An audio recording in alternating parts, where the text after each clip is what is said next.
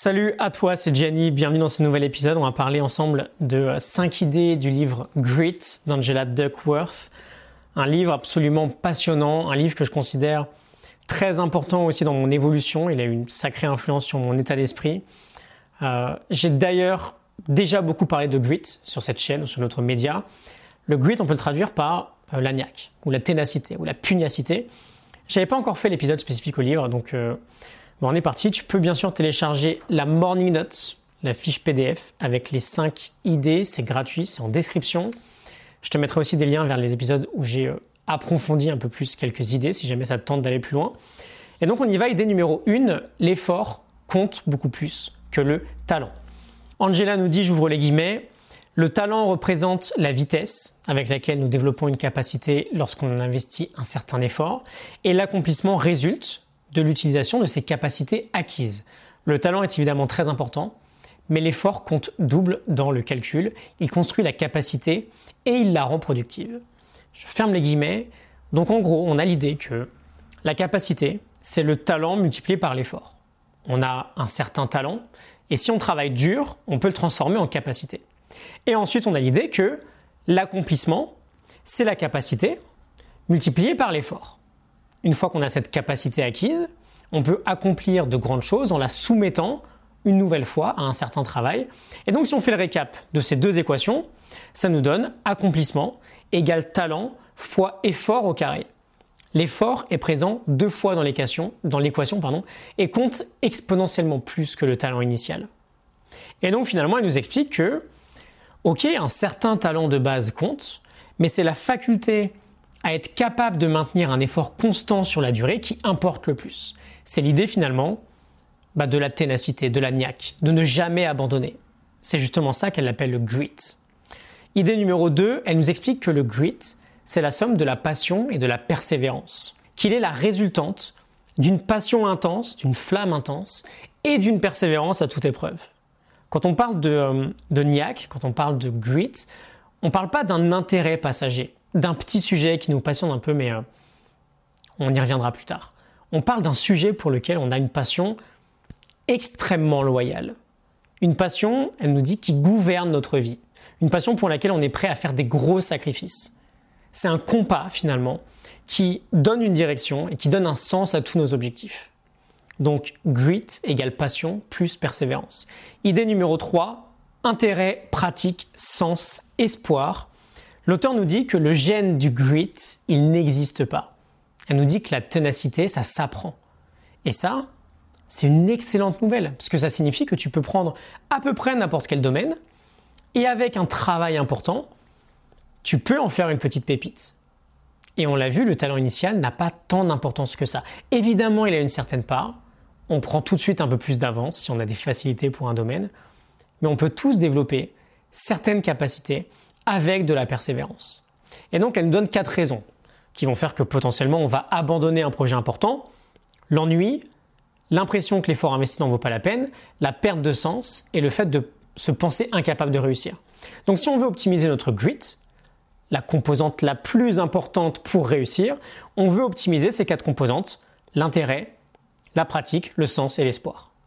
On veut aimer intensément ce qu'on fait, on veut s'investir dans une pratique délibérée jour après jour, on veut réaliser l'importance de notre projet et l'influence qu'il peut avoir sur une grande échelle, et on veut être convaincu de réussir.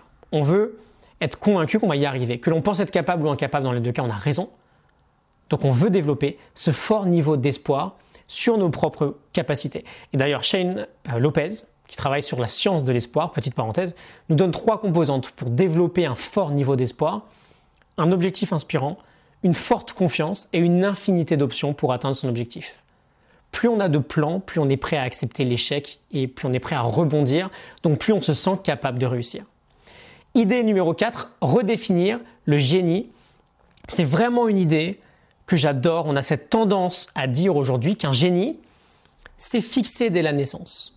Soit on est génie, soit on ne naît pas génie. Et c'est dommage. Parce que il y en a vraiment finalement qui développent leur génie sur le long terme.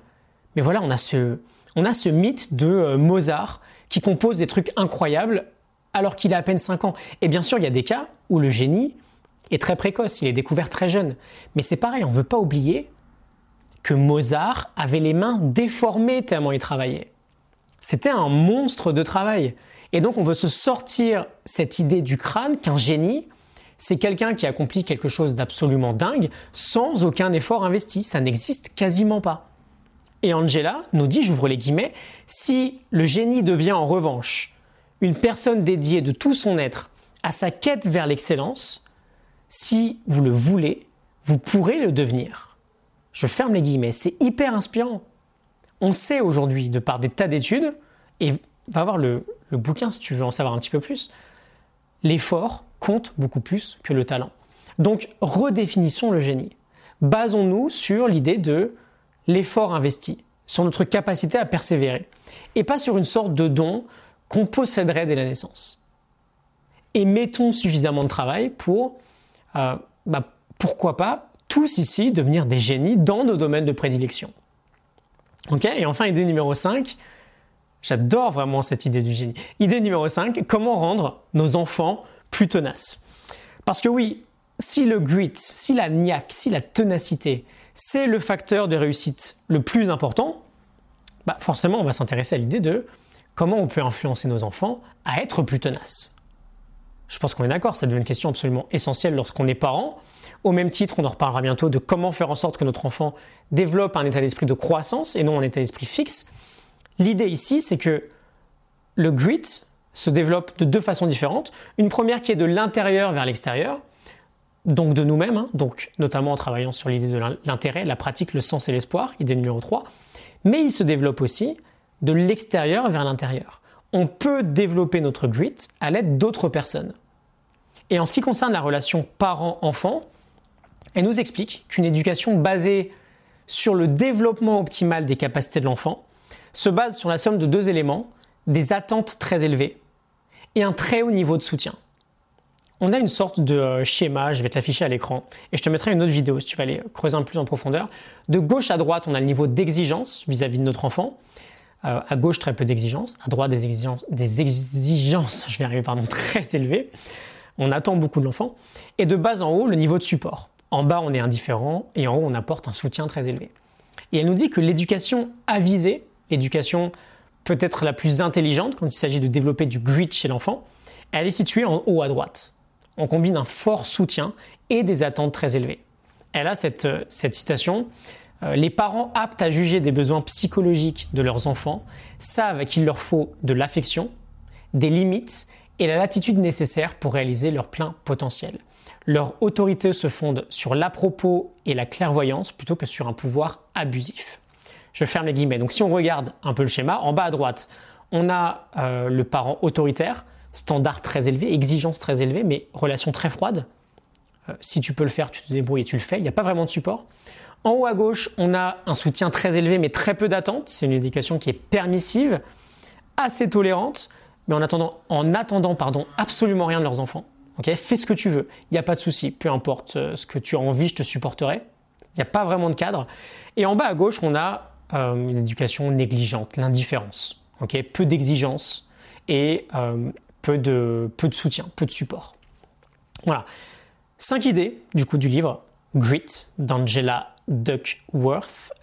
Like et partage, abonne-toi si ça te parle, ça t'inspire. Je te mets la morning note, la fiche PDF du livre. Tu peux la télécharger en description. Je ne sais pas si tu la vois bien. C'est gratuit. Et euh, je te retrouve très vite pour un nouvel épisode. J'espère que ça t'a relativement bien parlé et inspiré. C'est vraiment un livre incroyable. Excellente journée à toi. À très vite. Salut.